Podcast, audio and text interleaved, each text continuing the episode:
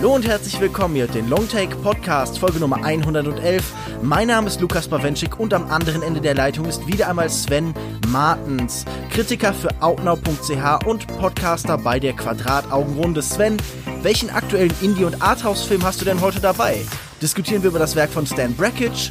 Besprechen wir vielleicht sogar As I Was Moving Ahead Occasionally I Saw Brief Glimpses of Beauty von äh, Jonas Mekas oder irgendwas noch anspruchsvolleres? Hallo Lukas. Die standen natürlich beide in der Auswahl, aber wir haben uns für ein Werk entschieden, was die Hörer anspricht, zu denen alle ins Kino rennen. Mhm die Komödie des Jahres Deadpool 2. Ich dachte, du meinst die Komödie des Jahres As I Was Moving Ahead Occasionally I Saw Brief Glimpses of Beauty. Wenn man das dreimal schnell hintereinander sagt, dann äh, kriegt man ein Kinoticket.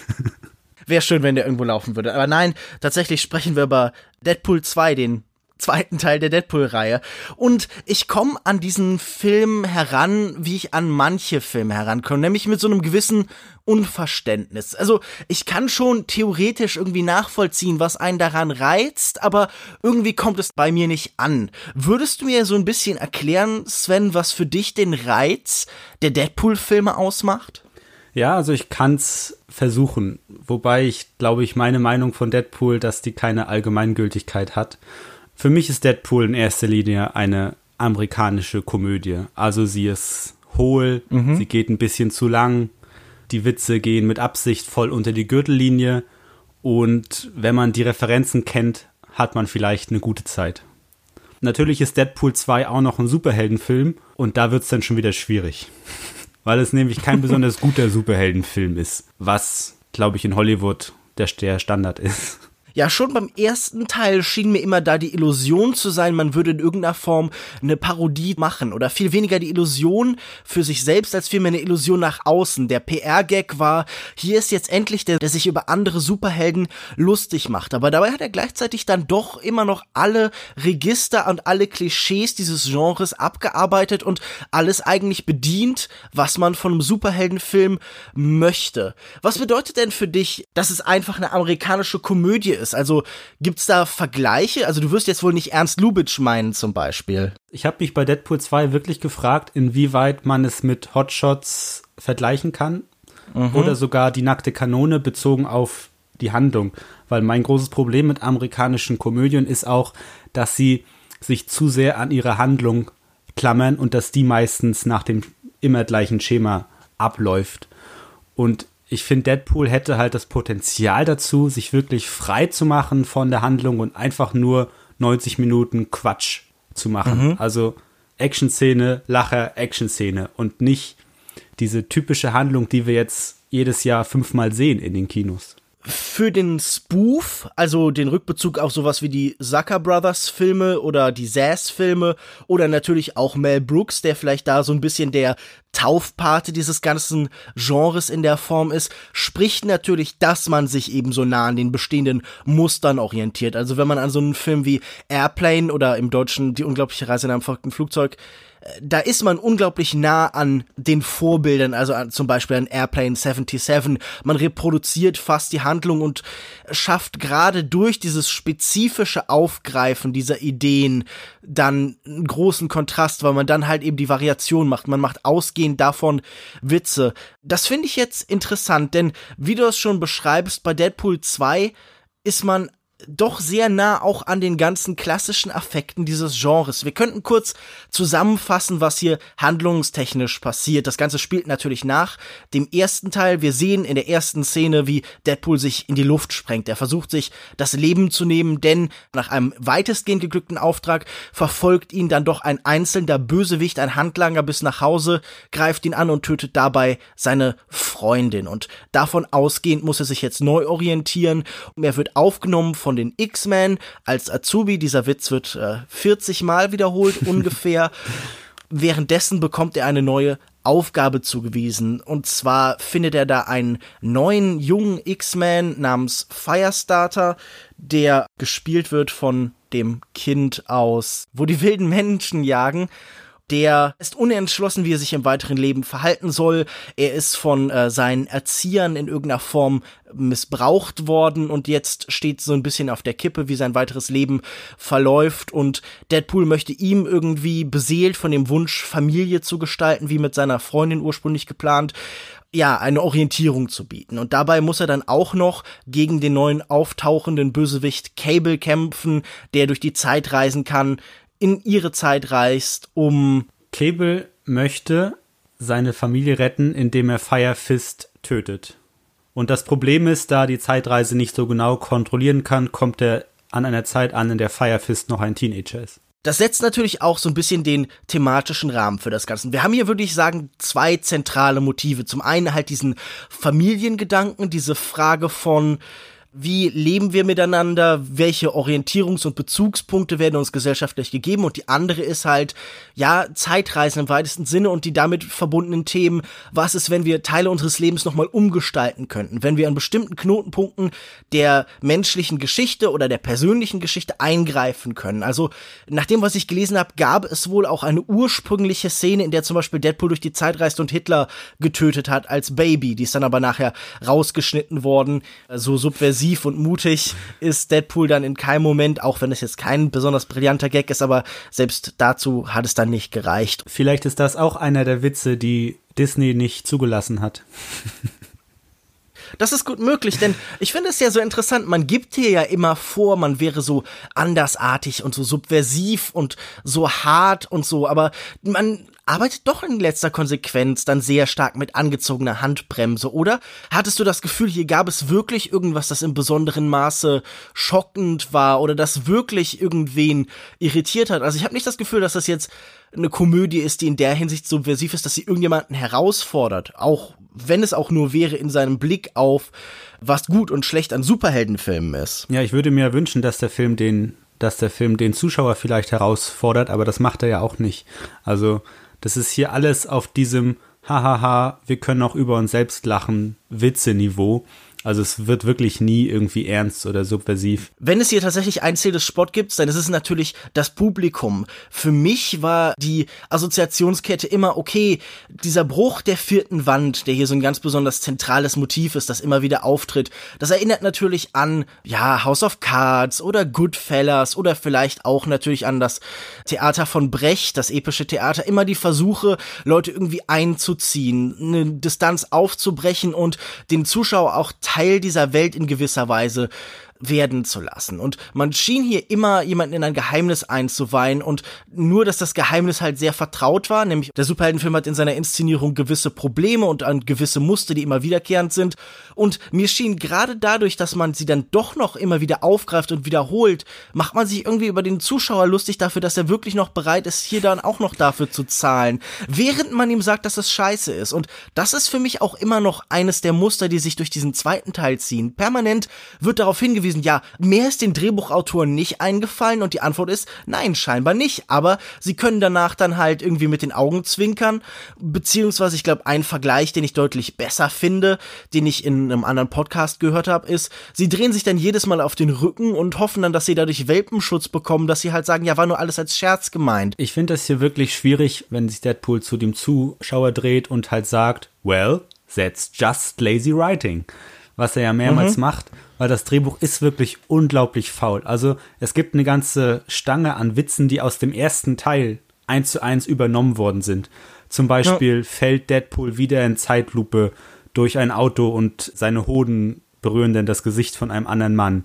Oder er sagt schon wieder, oh, Fox, wir hatten wohl nur die billigen X-Men. Und mhm. die hatten noch die Körperteile, die wieder nachwachsen, die Referenz ans Drehbuch, die blinde Frau ist blind, Überraschung.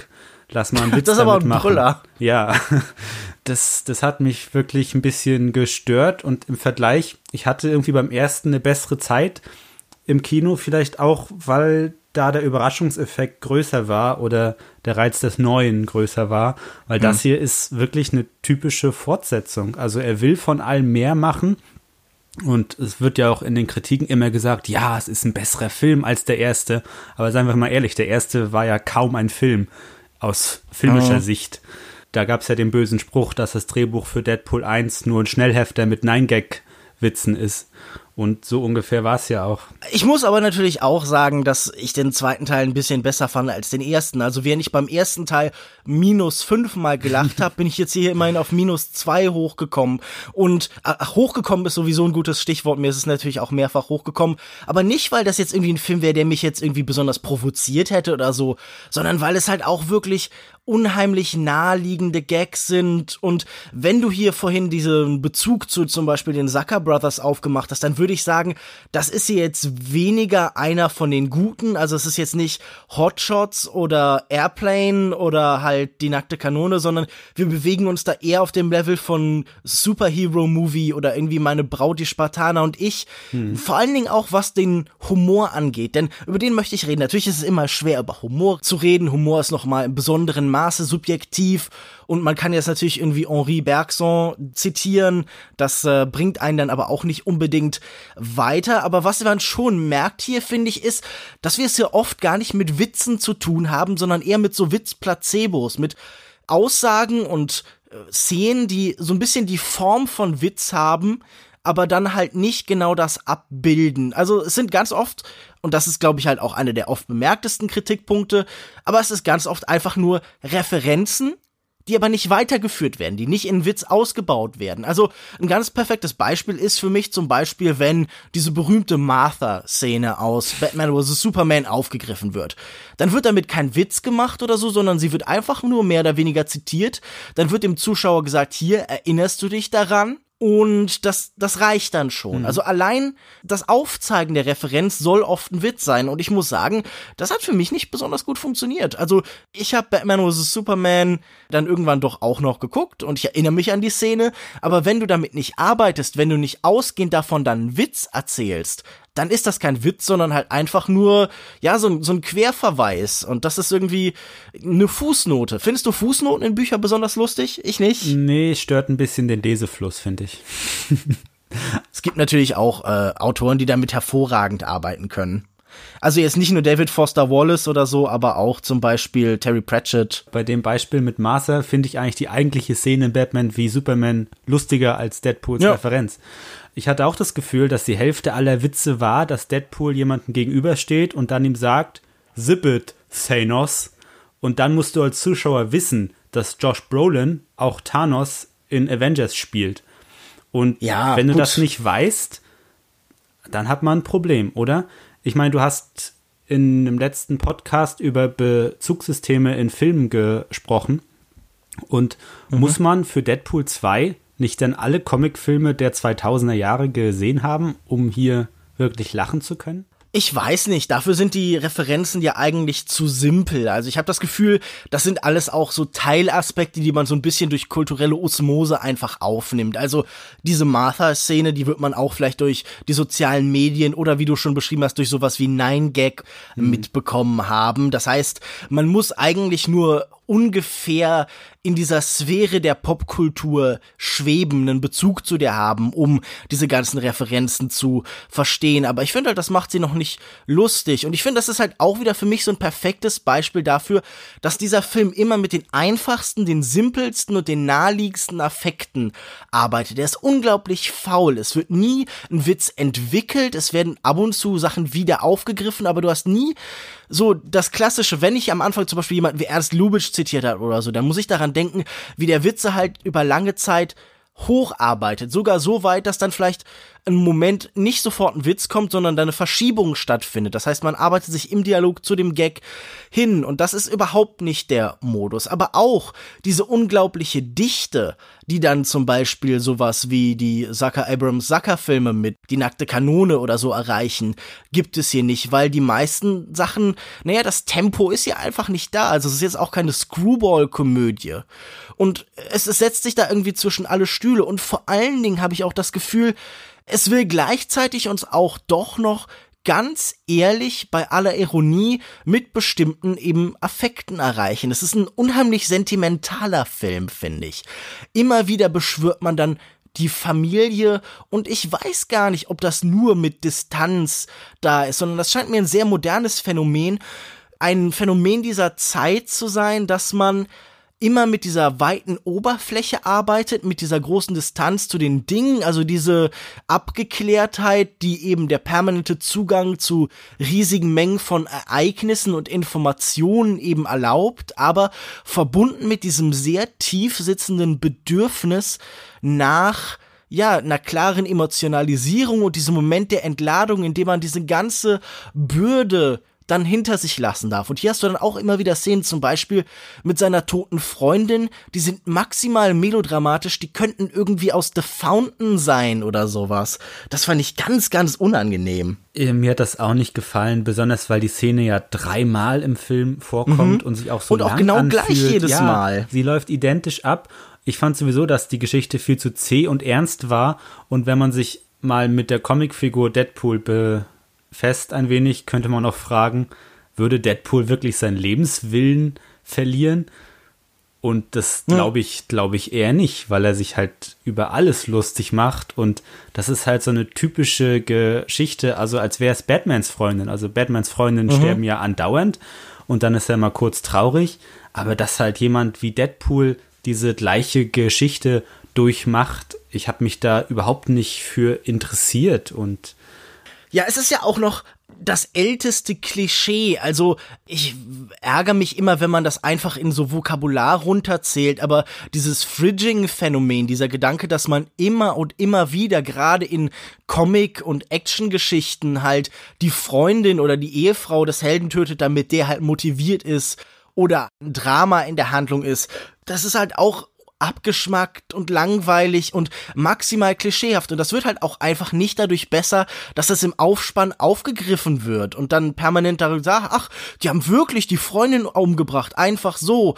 Also, das ist wieder für mich so ein perfektes Beispiel von, man baut Scheiße und dann sagt man, hoch, oh, oh, ist das nicht lustig, dass ich Scheiße gebaut habe? Und ich denke mir, nein, ihr habt halt Scheiße gebaut. Aber vielleicht wussten die beiden männlichen Autoren auch einfach nicht, wie man so eine Frauenrolle schreibt weil im Prinzip hat der Film ja so gut wie keine Frauenrolle, weil mhm. die, äh, das X-Men-Mädchen aus dem ersten Teil hat, glaube ich, drei Sätze und steht immer so am Rand und winkt mit ihrer Freundin. Ja. Und dann hast du halt Domino, die mhm. auch nicht wirklich was sagt. Die ich aber vergleichsweise unterhaltsam fand. Also die Darstellerin kennt man ja auch zum Beispiel schon aus Atlanta und die hat auch eine angenehme Präsenz. Also ich fand gut gestaltet, was sie da gemacht hat. Das war vielleicht sogar noch eine der Bereicherungen für diesen Film. Diese neue Freundin, die Japanerin, die dann irgendwie einfach nur nett winken darf, das scheint mir dann doch auch als Symbol zu funktionieren für die Art, wie man halt hier mit Frauenfiguren umgeht. Aber ich meine, ich hatte jetzt ehrlich gesagt auch von Deadpool 2 jetzt halt das nicht erwartet, dass das besonders geschickt ist, weil ich meine, für wen ist Deadpool denn? Wenn wir uns das angucken, dann müssen wir eigentlich denken, wahrscheinlich halt so für die Monster Energy Fraktion, für die Leute, die während sie den Film schauen irgendwie das dritte Tribal Tattoo gestochen bekommen oder so. ich ich habe die ganze Zeit gedacht so, man könnte vielleicht für diesen Film Werbung machen, wenn man immer in der Warteschleife beim Alpha Telefon Münster halt irgendwie den Trailer einblendet oder sowas das ist natürlich jetzt ein bisschen unfair und das ist ein bisschen plakativ und so, aber man hat ja schon das Gefühl, sie wollen ja so eine gewisse Bro-Kultur auch ansprechen. Also es ist jetzt nicht so, als wäre das hier ein Film für die Menschen, die endlich dieses Genre hinter sich lassen wollen oder das reflektiert sehen wollen, sondern es ist im Endeffekt einfach ein weiterer Superheldenfilm. Denn wenn du dir überlegst, diese ironische Brechung im Superheldenfilm, die haben ja auch alle anderen Superheldenfilme. Also auch Thor zum Beispiel besteht in den Gags zu 90 Prozent daraus, zumindest in Teil 1 und 2, dass halt dieser Superheld in der echten Welt ist und dann ist da ein Kontrast. Dann sehen wir, oh, der hängt da seinen Hammer an die, an die Garderobe oder so, oder der verhält sich in dem Restaurant, wie er es irgendwie in Valhalla am Tisch machen würde und das ist dann genau die Art von Gag, die wir eigentlich auch bei Deadpool sehen. Also das finde ich immer so schwierig einzuordnen und das war auch so ein bisschen, was ich wissen wollte. Was ist denn das Alleinstellungsmerkmal von Deadpool? Also Unverwundbarkeit kann es nicht sein. Ich würde sagen, die Marketingkampagne mit Ryan mhm. Reynolds. Alles andere haben die anderen Filme ja auch. Also du hast es ja richtig gesagt. Also auch ein Robert Downey Jr. macht sich über sich selbst lustig und durchbricht quasi fast die vierte Wand in den Marvel-Filmen. Es ist wirklich nur noch ein winziger Schritt, bis man halt auf genau dem gleichen Level ankommt. Also selbst irgendwie die DC-Filme haben ja mittlerweile genau diese Art von Gags. Also wenn irgendwie in Wonder Woman man da im England dieser Zeit ankommt, in London und dann ist da ein Kontrast zwischen ihr und den anderen Menschen und so. Also dieses Fish out of Water Moment, das ja auch halt sich auf die Regeln des Genres überträgt, schwingt immer mit. Es wird ja auch so noch beworben als R-rated Movie und ich ich sehe darin echt keinen Vorteil. Also Deadpool ja. trennt ein paar Yakuzas die Arme ab und mhm. wahrscheinlich dürfte er in den USA dann auch nicht so fluchen, wenn er nicht ein R-rated wäre, aber das ist für mich auch kein Alleinstellungsmerkmal. Ich meine, am Anfang gibt es ja auch die Referenz auf Logan. Da war das R-Rating auch für mich kein Mehrwert. Also es wird wirklich schwierig, da Deadpool ein Alleinstellungsmerkmal zuzuteilen. Mein Eindruck war ja, dass sowas wie Deadpool sich halt primär an Teenager richtet. Ist für mich eine sehr adoleszente Attitüde, die sich durch das Ganze zieht. Es ist permanent dieser Tabubruch, der keiner ist. Also es sind ja eigentlich alles dann für dieses System des Superheldenfilms stabilisierende Momente. Während wir früher immer dieses Muster hatten, dass die Parodie, der Spoof, so den Endpunkt eines Genres darstellt. Also wenn wir zum Beispiel denken an die Monsterfilme, den Universal Horror der 30er, das endet dann mit sowas wie Abbott und Costello Filmen, die dann die verschiedenen Monster treffen. Oder dieser Flugzeug-Katastrophenfilm endet tatsächlich ja auch mit Airplane mehr oder weniger danach. Konntest du das nicht mehr drehen und auch der Western zum Beispiel hat ja nach einer langen Phase von Dekonstruktion auch viele Parodien dann eben erhalten, die so mehr oder weniger sein Todesurteil unterschrieben haben. Das wäre für mich irgendwie gleich noch ein weiterer Punkt. Was glaubst du denn, warum der Superheldenfilm keine wirkliche Parodie auf ihn hervorbringen kann, der ihm irgendwie, na, nicht nur schadet, sondern der ihn auch noch nicht mal wirklich parodiert, der ihn erreicht, der sich tatsächlich über seine Probleme und seine Ideen lustig macht, weil ich finde auch, Deadpool so zahnlos gegenüber dem Superheldenfilm? Gibt's für dich irgendwas, das tatsächlich das, das Problem oder die Probleme im Superheldenkino angeht?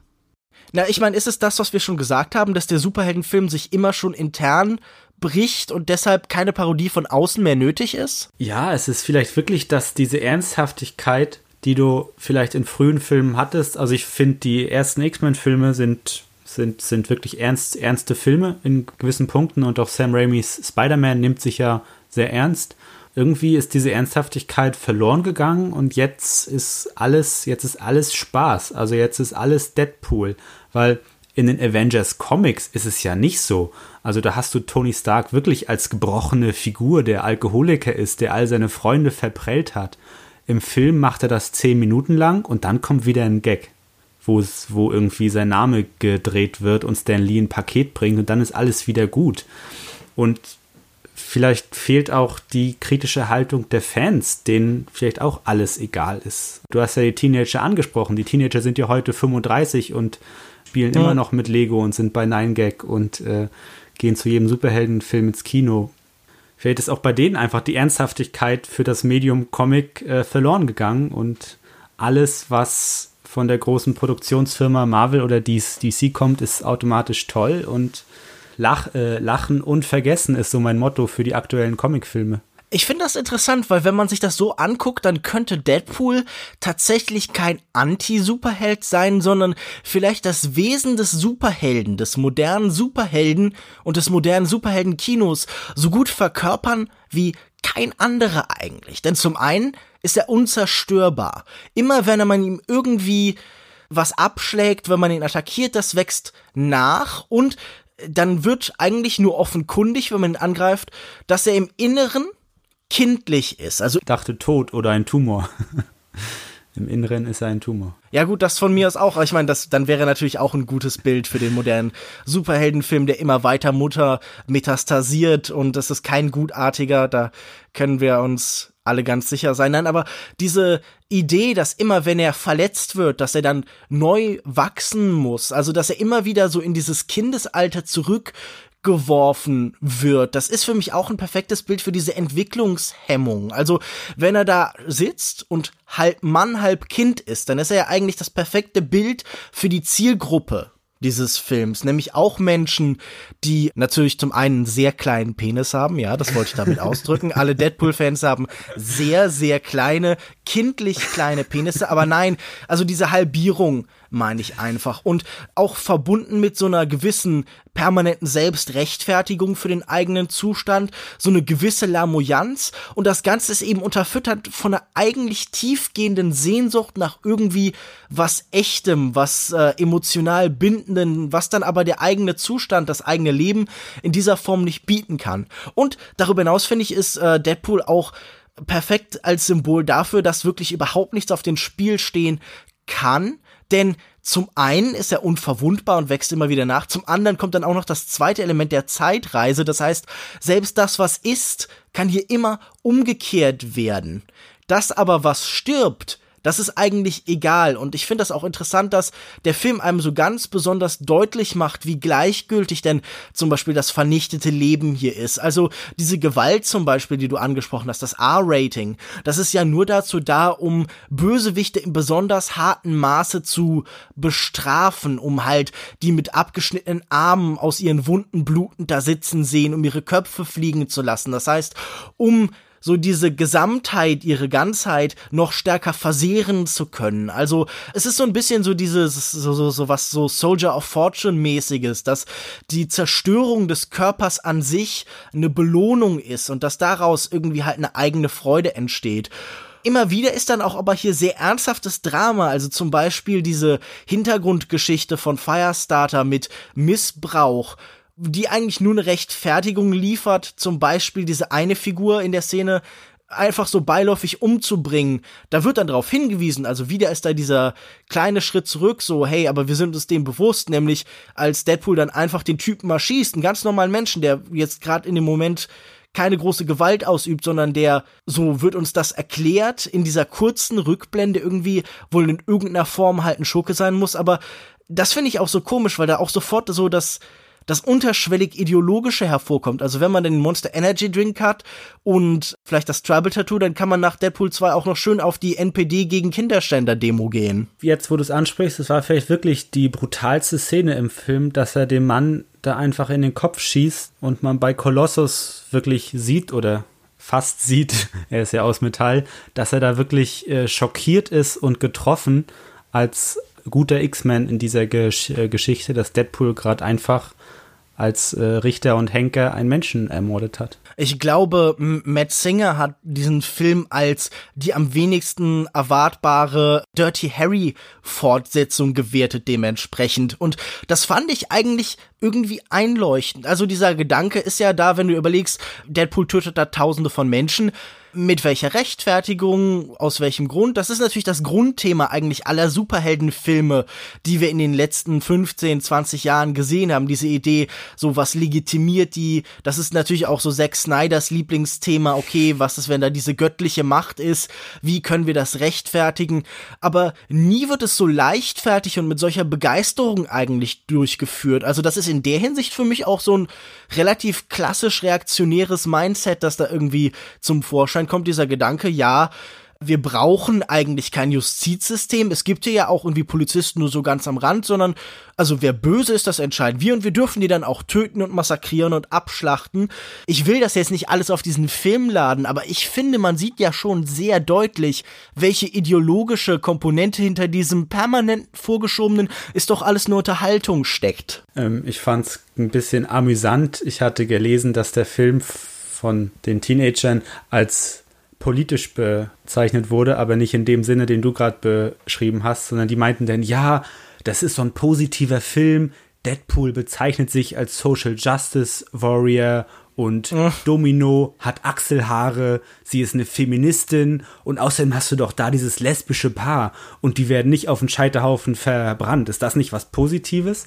Und ich habe mir so gedacht, dass Deadpool von allen X-Men-Filmen vielleicht der unpolitischste ist, in diesem Sinne, dass er halt seine Ideologie irgendwie positiv vertritt?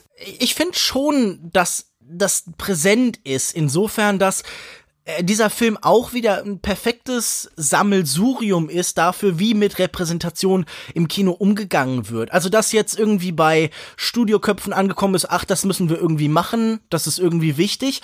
Und in diesem Film hast du dann halt, ja, diese Randfiguren. Natürlich steht ganz stark einfach Deadpool im Mittelpunkt und dadurch, dass er so ein Meta-Objekt ist, so eine Meta-Person, die auch den Film um sich herum gestalten kann, die auch außerhalb des Films existieren kann, die so heraustreten kann aus dem Bild, kann er auch die Szenen übernehmen, in der er nicht im Mittelpunkt steht. Also es gibt ja durchaus diese Action-Szenen, zum Beispiel in den Domino für eine Weile dann irgendwie cool ist, aber da ist dann doch immer wieder Deadpool, der den Mittelpunkt nimmt und so werden alle anderen halt so als Dekoration für ihn degradiert. Und natürlich hast du im Internet jetzt dann auch wieder die schon angesprochenen Leute, die dann äh, darüber jammern können. Also ich habe, glaube ich, im Vorfeld irgendwie ein Video gesehen, wo dann jemand darüber gemeckert hat, dass Deadpool ja jetzt Social Justice Warrior wäre, weil es gibt ja diesen einen Witz zum Beispiel, er ist im X-Men-Haus, im X-Men-Versteck und er läuft dann darum und er sagt irgendwie, oh, hier ist alles voller weißer Männer. Ich hätte jetzt gerne Vergewaltigungspfeife oder sowas.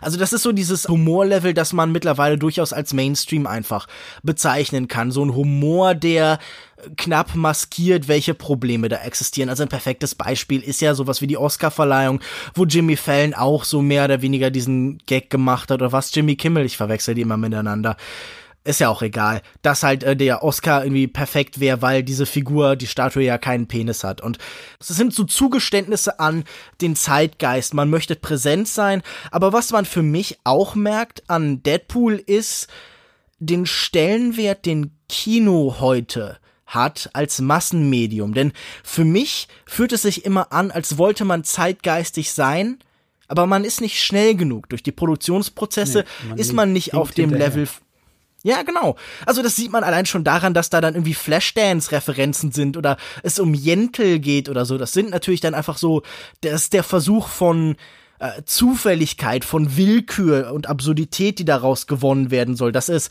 glaube ich, so der Gedanke. Aber es deckt doch dann immer wieder auf, dass man halt mit dem Medium Film wenn man als Massenmedium interagieren will, andere Impulse und andere Gedanken eigentlich bedienen muss. Man muss im besten, wenn man zeitgeistig sein will, so ein bisschen aus dem ganz tagesaktuellen raustreten, denn nichts ist älter als die Zeitung von gestern oder nichts ist älter als mehrere langgezogene Gags aufzubauen auf Dubstep. Ja, das fand ich auch ein bisschen schockierend, dass der dass das für den Film so eine große Sache ist, Dubstep. Oder auch der bionische Arm, was ja schon seit 30 Jahren ein Thema ist. Ich habe auch die ganze Zeit gedacht, so, euer Gag ist ja nicht mal, dass das veraltet ist, oder? Also er hatte da, sagt dann, glaube ich, irgendwie sowas wie, googelt es oder sowas, aber das wird ja nicht wirklich reflektiert und selbst wenn dann wieder auch nur auf dem Level von, okay, wir machen jetzt halt diesen veralteten Gag, aber wir sagen nachher, haha, guck mal, was für ein alter Gag das ist. Und ich finde, das ist ganz bezeichnend. Dieser Film will, wie du schon beschreibst, der will die Nine-Gag-Seite sein, der will der Social-Media-Feed sein, der will auch eigentlich gar keine kohärente Filmstruktur mehr aufbauen, sondern eigentlich nur noch so eine Playlist von einzelnen Fetzen und Ideen sein. Und er möchte dann auch dabei genau das machen, wenn du durch Nine-Gag tatsächlich dich durchklickst. Und das würde ich niemandem empfehlen, denn äh, das ist wirklich eine der unangenehmsten Erfahrungen, die man so aktuell machen kann. Dann hast du da halt irgendwie Gag, Gag, besonders düsteren Gag, Gag, Gag. Und dann kommt auf einmal irgendwie so eine tränenrührende Geschichte über, keine Ahnung, jemanden, der mit seiner Mutter Pokémon gespielt hat und dann ist sie an Krebs gestorben, aber sie hatte noch irgendwie was einprogrammiert ins Spiel und ihn dann von aus dem Jenseits quasi noch irgendwie ein gutes Leben gewünscht und irgendwie noch einen Ratschlag mitgegeben. Und dieses Nebeneinander, diese Playlist-Struktur ist ja ganz bezeichnend für das Internet. Also das ist für mich immer, das kannte ich ursprünglich vor allen Dingen von so Rap-Mixtapes oder von Rap-Alben, dass du halt immer diese merkwürdigen Widersprüche hast, die immer aufkommen, wenn du wechselst zwischen einer ehrlichen Repräsentation deiner selbst und so Representer-Sachen und Battle-Rap oder halt bei Social-Media-Feeds, wo ja auch dann 20 Gags sind und dann kommt auf einmal das, die große Tragödie und dann mischen sich dazwischen dann die Todesfälle eines Prominenten oder dass halt in den USA wieder jemand erschossen worden ist und dann verbindet sich das so ein bisschen miteinander. Ich glaube, das ist so ganz bezeichnend für die moderne Art des Humors, dass man durch diese Gleichzeitigkeit die Sachen immer miteinander vermengt und dadurch so eine, ja, nicht eine Willkür entsteht, aber so ein merkwürdiges Durcheinanderweben, Durcheinanderfließen. In der Hinsicht versucht Deadpool so eine Repräsentation des Zeitgeists zu sein, aber er ist zu langsam und er ist dann doch noch zu stark an dieses vermeintliche Korsett des Films gebunden. Also die Idealform für Deadpool wäre ja wirklich eine YouTube-Playlist oder irgendwie wirklich, wie du sagst, so ein Ordner voller Memes. Also Deadpool, wenn er konsequent sein will, muss zu was Experimentellem hinstreben. Also dann wäre er wirklich im besten Fall ein Film von Stan Brakhage. Stan Brakhage Deadpool würde ich mir angucken. Ja, es ist halt wie, äh, als würden die Autoren einfach mit der Schrotflinte Richtung Publikum schießen und hoffen, dass ein paar Schrapnelle treffen. Ich finde das wirklich spezifisch, das wollte ich vorhin noch sagen. In der einen Actionsequenz bringt Deadpool ein Zitat aus dem zweiten Avengers-Film. Und da frage ich mich wirklich, wer im Publikum kann da zuordnen, dass das, dass der Spruch aus Age of Ultron ist. Weil, wenn du es nicht weißt, ist es völlig bedeutungslos. Dann ist die Szene nicht lustig, dann ist es irrelevant. Ich erinnere mich zum Beispiel nicht mehr daran. Ich erinnere mich nur noch ganz vage an Age of Ultron. Da flog eine Stadt rum, richtig? Ja, genau. Nein, es geht okay. um die Szene, wo er auf dem großen Bösewicht drauf ist und mhm. er sagt zu ihm, die Sonne geht unter, Zeit Zeit zu schlafen. Und das ist halt mhm. der Spruch, den Scarlett Johansson zum Hulk sagt, wenn sie ihn beruhigen ah. will. Und das sind halt Ach, so ja. extrem spezifische Sachen. Und äh, meine Begleitung wusste das auch nicht mehr, obwohl sie den Spruch erkannt hat, weil sie den Film kannte, aber sie konnte es in dem Moment auch nicht zuordnen, aus welchem mhm. Kontext das ist. Und äh, ja, ich finde auch nicht, dass Deadpool 2 ein Familienfilm ist. Also nicht auf die Weise, die er es sagt, sondern auf diese Fast and the Furious, guck auch die nächsten Teile. Wir sind eine mhm. multikulturelle Familie, weil du hast es ja schon gesagt, Deadpool ist immer so im Fokus und im Vordergrund, dass die Nebenfiguren eigentlich egal sind. Also ich fand Julian Dennison fand ich eigentlich toll als Firefist. Also ich fand den Schauspieler gut. Wirklich interessant fand ich die Figur nicht und die Sidekicks, die ja nachkommen, hier Josh Brolin und Sasi Beats, also Domino, die fand ich dann noch weniger interessant und im Prinzip ist es nur Deadpool, weil seine Freundin wird ja umgebracht am Anfang.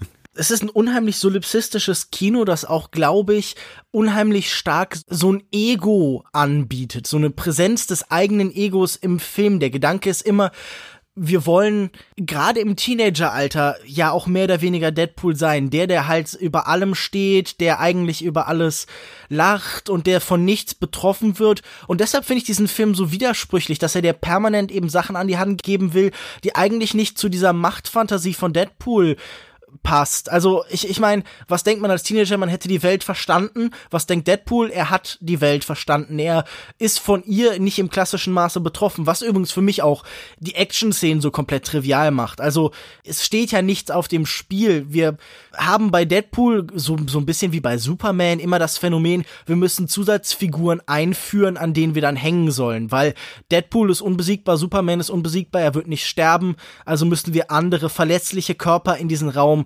reinbringen. Und da ich mich nicht sonderlich für die interessiert habe, musste ich dann auch sagen, so, puh, also hattest, fandst du die Action-Szenen gut? Ich dachte auch die ganze Zeit hier, hey, David Leach macht doch auch irgendwie John Wick und so und hat ja auch in Atomic Blonde so ein, zwei halbwegs originelle Actionsequenzen inszeniert, zumindest diese lange im Treppenhaus, Hattest du das Gefühl, hier gab es gute Action-Szenen? Mochtest du irgendwas davon? Also ich hatte wirklich Hoffnung für den Film, weil ich Atomic Blonde sehr schätze und John Wick auch ganz nett finde.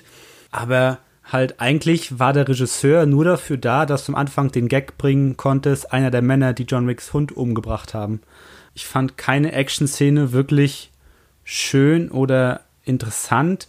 Ich habe gerade am Anfang vereinzelt die Ansätze gesehen, die auch John Wick hat aber das ist einfach nicht das Niveau. Ich glaube, der Film hat auch einfach gar kein Interesse daran, weil halt sein Nine-Gag-Drehbuch so stark im Vordergrund steht, dass alles andere gar nicht so wichtig ist. Also, mhm. das ist ja nicht so, als würden die Deadpool-Fans jetzt wollen, dass die durchchoreografierte Action-Szenen sehen, sondern die wollen ja den Cameo von Stan Lee und den Cameo mhm. von Brad Pitt und den X-Men und was weiß ich. Und sich darüber freuen, die, die Referenzen und und halt nicht, dass er einen aufwendigen Schwertkampf macht, der ans japanische Kino sich anlehnt oder so.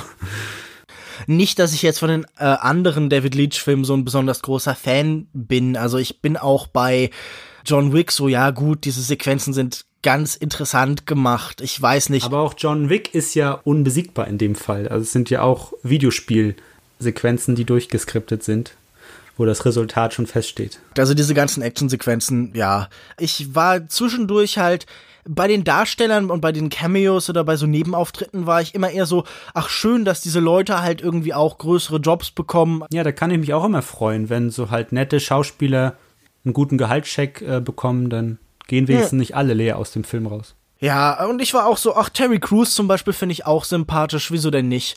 Das hat mich auch jetzt äh, nicht über diese gesamte Filmlänge hinweg retten können. Ich fand diese kurze Sequenz, wo sie so Mystery Man mäßig ihre Truppe zusammenholen, ganz unterhaltsam, aber wie gesagt, den dieselben Gags hat man halt irgendwie bei Mystery Man mit Donald Glover hm. irgendwie auch schon vor einer ganze Menge von Jahren gesehen. Allgemein ist ja auch Humor über Superhelden jetzt auch schon so ein bisschen so ein abgenagter Knochen. Also da gibt es irgendwie nicht viel mehr Neues zu sagen und es ist jetzt auch nicht so, als hätten die Deadpool-Macher sich besonders viel Mühe gegeben zu suchen nach irgendwas Neuem, das man sagen könnte. Aber nochmal zu den Action-Szenen. Was ich ästhetisch so unangenehm finde an diesem Film ist, dass sie so maximal klinisch sind. Also natürlich neigt das digitale Kino immer dazu, so eine, so eine maximale Sauberkeit aufzuweisen, die man früher von sowas wie Star Trek vielleicht kannte. Da hat man immer so ein bisschen darüber gespottet, dass sowas wie Star Wars zum Beispiel also viel echte Schauplätze hat und Wüsten und Schmutz und Sand, der überall hingeht. Ich kann das schon nachvollziehen, wenn Anakin sich beschwert.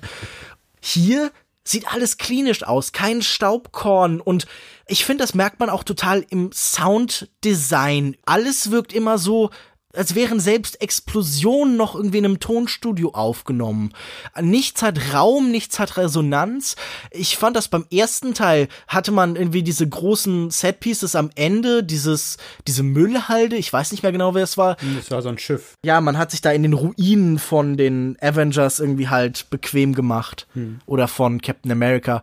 Ja, aber gut, hier ist ja wirklich kein Ort mehr da, den man irgendwie wahrnimmt. Selbst dieses Eisfach, dieses große Gefängnis, hat irgendwie eine große Irrealität und es hat nie eine Physikalität, das gilt genauso für die Kämpfe, die halt sich immer komplett leer und auch nichtig choreografiert anfühlen, aber ich finde einfach wie dieses hermetische, dieses in sich geschlossene, was den Film ja auch irgendwie ausmacht, dieser Solipsismus, wie der sich auch in jedem in jeder Faser der Ästhetik und der Form ausdrückt und einfach dieses komplett blutleere, obwohl Blut fließt, dann halt definiert. Das fand ich auch einfach es ist einfach auch nichts Schönes an diesem Film. Also er hat keinen Schauwert, der mich irgendwie gereizt hat. Es gibt nichts auf so einer sinnlichen, taktilen Ebene, das mich irgendwie angesprochen hat. Gab es hier irgendwas, das du irgendwie, das, wo du fandst so, oh, das sieht wenigstens nett aus? Mir hat das James Bond Intro extrem gut gefallen. Nicht nur, okay. weil ich Celine Dion mag und James Bond, sondern das war, war eine schöne, eine schöne Hommage, natürlich auch nicht irgendwie kritisch oder so, sondern einfach nur eine Nachahmung aber mhm. das hat mir, das hat mir wirklich gut gefallen. Naja, gut. Immerhin. Und das Lied von Celine Dion fand auch Xavier Dolan ganz toll, hat er auf Twitter geschrieben. er hört's rauf und runter. Ashes. Naja, gut, dass Xavier Dolan jetzt nicht für seinen großartigen Geschmack bekannt ist, das merkt man ja auch an der Musikauswahl seiner Filme. Da kann man, wenn man freundlich ist, noch eklektisch zu sagen. Ähm, aber ich meine, es spricht natürlich auch, wie ich schon gesagt habe, für diese, ja, diese willkürliche Ästhetik, dieses zusammengewürfelte, dieses nebeneinanderstehende, das halt eben ja, also in der Hinsicht ist es halt ein sehr digitaler Film. Nicht nur in der Ästhetik, sondern halt auch in der Art, wie er sich inszeniert, wie er Sachen aufbaut. Ich fand es auch schade, dass der Film kein großes Setpiece hatte, gerade weil man ja denkt, okay, der erste, da mussten sie sparen, damit er überhaupt ins Kino kommt. Der spielt ja. nur auf einer Brücke, aber jetzt im zweiten fahren sie, glaube ich, über dieselbe Brücke wieder in Toronto. Ja. Und du hast halt nur diese kleinen Räume. Also die, der halbe Film äh, spielt vor diesem Waisenhaus. Und dann hast du noch Deadpools Wohnung und die Bar und ähm, einen Truck. Es fühlt sich immer noch klein und eng an, aber es fühlt sich nicht auf eine gute Weise klein an, die im Kontrast steht zu diesem unnötig pompösen Bombast der anderen Superheldenfilme. Also dieses totale von wir müssen immer gleich die ganze Welt zerstören, sondern es fühlt sich halt klein an, als würde man eigentlich eine Serie drehen. Also es fühlte sich so ein bisschen durch die Menge der Schauplätze hat es so ein bisschen Sitcom-Charakter. Und natürlich habe ich ja. überhaupt kein Problem automatisch mit Sitcom, aber sie sind jetzt nicht das filmischste aller Genre. Und wenn man halt irgendwie diese fünf engen Schauplätze hat, die dann auch noch irgendwie keine besonders klare Identität haben, es könnte genauso gut in so leeren weißen Räumen alles spielen. Das wäre wahrscheinlich ästhetisch noch interessanter. Also, wenn Deadpool im nächsten Teil im Cube aus der Cube-Reihe aufwacht, dann fände ich das irgendwie ästhetisch, wäre das abwechslungsreicher. Wollen wir noch über die typischen 80er-Jahre-Referenzen sprechen? Die sind auch Pflicht, oder? Ja, klar, was gab's denn? Flashdance? Und der ganze Soundtrack, ähm, hier die, äh, die Szene aus der Sitcom, wo er mit dem Kassettenrekorder vor dem Haus steht. Ja, mit der Boombox aus. Das ist aber aus Say Anything. Ist das aus den 80ern? Ist das nicht schon 90er? Ja. Aber ich denke gerade an den Patrick Dempsey-Film. Ist, ist, ist es der nicht? Mit dem Rasenmäher. Ist es, ich, ich dachte, 89, na gut. Okay. Ja, 89 gerade noch so gerettet. Der heißt im Deutschen übrigens Teen Lover. Was zur Hölle? Oh, schön. Ähm, ich, ich muss sagen, ich mag die Popmusik aus den 80ern schon ganz gerne, auch bei Guardians of the Galaxy. Also damit holt mich der Film schon ab. Und als Musical-Fan kann ich auch mit Annie und Barbara Streisand was anfangen. Annie ist schon eines der schlechteren Musicals seiner Zeit. Also ja, nein, aber das, das, ist, auch, ist auch hier der Kontext mit der Marketingkampagne. Äh, Hugh Jackman hat ein Video getwittert und dort lag Deadpool auf seinem Bett im Hotel und hat Tomorrow von Annie gesungen. Also mhm. selbst da bezieht sich der Film auf sich selbst. Beziehungsweise ja. Ryan Reynolds auf sich selbst man, man muss vielleicht die Logik so ein bisschen umkehren. Weniger enthält die Werbekampagne Teile des Films, als vielmehr enthält der Film halt ja eine Verlängerung, eine Zusammenbündlung von dem, was in den Werbekampagnen bis jetzt passiert ist. Aber das ist, glaube ich, auch einfach nur Teil dieser aktuellen Anticipation Culture. Man wartet halt eher auf das Warten als auf den Film selbst. Man hat eigentlich alles Relevante, was passiert, schon gesehen. Man wird von den Filmen nicht mehr überrascht. Ich finde, das war auch vor allen Dingen sehr wenig überraschender Film. Also die Fortsetzung einer vermeintlichen Subversion, die noch weniger subversiv ist, die sich noch mehr in diese Logik eingliedert. Also man braucht höchstens noch ein oder zwei Filme, dann kann man Deadpool auch einfach als ganz normalen Teil dieses Universums einbinden. Die Übernahme kommt doch jetzt sowieso bald. Also ja, das war ja auch von Anfang an, glaube ich, schon der Plan, dass Deadpool ja. in die X-Men eingegliedert wird, auch jetzt ohne Disney. Das ist ja auch der Sinn der X-Force, die ja auch aus den Comics ist und quasi nur ein Spin-off der X-Men ist. Ich finde ja gut, dass mittlerweile die Geschichte von Filmen weniger irgendwie definiert wird von, ja, auch nur dem Willen eines Studios intern oder so, von einem Studio-Boss, sondern dass es halt irgendwie durch die Joint Ventures und Corporate Mergers vorgegeben wird. Also, wir sind drei Filme davon entfernt, dass uns einfach Deadpool so Quartalsberichte vorliest und deshalb sagt, okay, das haben wir irgendwie in der Marketingabteilung rausgefunden. Deshalb kämpfe ich jetzt zusammen mit dem neu auferstandenen Wolverine. Ich weiß, wir haben ihn sehr dramatisch sterben lassen. Ich weiß, wir haben in Deadpool einen Gag drüber gemacht am Anfang des Films, aber es hat sich einfach nicht gelohnt, ihn tot zu lassen. Deshalb äh, sind wir jetzt zusammen. Ja, wir heiraten, denn wir haben die Einschaltquoten der Royal Wedding im Jahr 2018 gesehen. Deshalb lassen wir sie jetzt auch mal in der echten Welt existieren durch irgendwie Körperschaft von Firmen, die ja auch durch so lustige Social Media Accounts vorangetrieben wird, ist das sowieso ein überzeugendes und akzeptiertes Konzept. Leute wissen, dass Denny's, dass Kentucky Fried Chicken und so, dass das alles echte Menschen sind und deshalb dürfen wir jetzt auch offiziell Deadpool heiraten. Aber eine romantische Komödie mit Ryan Reynolds und Hugh Jackman würde ich mir, glaube ich, angucken. Ja, ach, von mir aus. Also, das sind ja auch, das ist vielleicht das Tragischste, das hatte ich bei Matthias Hopp vom Wollmilchcast in seiner Kritik für das Filmfeuilleton gelesen, dass er vor allem enttäuscht darüber war, wie viel Talent hier verschwendet worden ist. Und das ist ja auch schon bezeichnet. Naja, ich habe das Gefühl, äh, du konntest mir nicht ganz vermitteln, was die Faszination von diesem Film ist. Aber ich habe das Gefühl, du hast es auch nicht so richtig versucht. Also, was ich da jetzt rausgehört habe, war, dein Enthusiasmus hält sich auch in Grenzen. Für dich war es halt so ein Wegwerfprodukt, so das Unterhaltungsäquivalent vielleicht von Klopapier. Ja, ich hatte den Film ja vorgeschlagen, bevor ich ihn gesehen hatte. Und bin im Nachhinein ein bisschen enttäuscht von dem Film. Es reicht halt nicht, wenn du als Fortsetzung genau das gleiche noch einmal machst. Es ist wieder ein furchtbar, furchtbar fauler Film. Ja, und wie wir ja festgestellt haben, unterscheidet er sich so gut wie gar nicht mehr von den anderen Marvel-Filmen. Außer dass Stan Lee hier nur als Büste vorkam und nicht ein Cameo hatte. Also es ist schwer, halt Humor dann in der Form auch zu erklären. Ähm, wenn man nee, die Referenzen halt, ähm, halt, also wenn man sich nicht begeistern kann für die Referenzen, dann hat man bei Deadpool 2 und auch bei Teil 1 ein sehr, sehr großes Problem. Also dann sollte man den Film vielleicht eher meiden. Aber ich würde sagen, bevor wir jetzt uns dem Risiko aussetzen, uns genauso wie die Deadpool-Filme einfach immer und immer wieder zu wiederholen und diesen Podcast so repetitiv zu machen wie einen Deadpool-Film, würde ich sagen, kommen wir mal langsam zum Fazit. Äh, fang doch mal an. Also ich habe viel gelacht im Kino, nicht ganz so viel wie beim ersten Teil. Mich hat's gestört, dass man wieder diese typische klassische Handlung erzählt bekommt in einer, in einer Komödie. Die Action ist enttäuschend, der Film geht ein bisschen zu lang. Zeitreisen sind vielleicht keine gute Idee für einen Film, bei dem eh schon alles egal ist. Und ja, also ich hatte schon den Tweet ge äh, geschrieben, wer schon einmal einen Superheldenfilm gesehen hat, wird auch hier erfolgreich über den Tisch äh, gezogen. Und ich glaube, so ist es. Empfehlen würde ich das Intro und die Szene nach den Credits. Ja, ich glaube, so auf Cliplänge heruntergebrochen ist das äh, erträglicher. Also ich war nicht sonderlich angetan. Ich werde mich hier jetzt nicht in albernen Superlativen verlieren und sagen, das war der dümmste Film, den ich je gesehen habe.